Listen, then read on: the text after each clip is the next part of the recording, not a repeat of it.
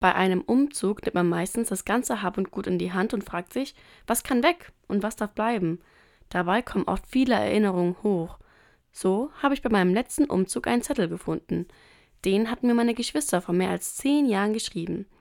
Ich erkannte die Schrift von meiner Schwester. Viel Zeit zum Schreiben hatten sie sich nicht genommen. Schönschrift war das garantiert nicht. Trotzdem habe ich den Zettel aufgehoben, denn jedes Mal, wenn ich ihn wiederfinde, muss ich lächeln. Auch damals hatte ich mich sehr gefreut. Ich kam später aus der Schule nach Hause als meine Geschwister, und die zwei sind scheinbar schon mal vor in die Stadt gefahren.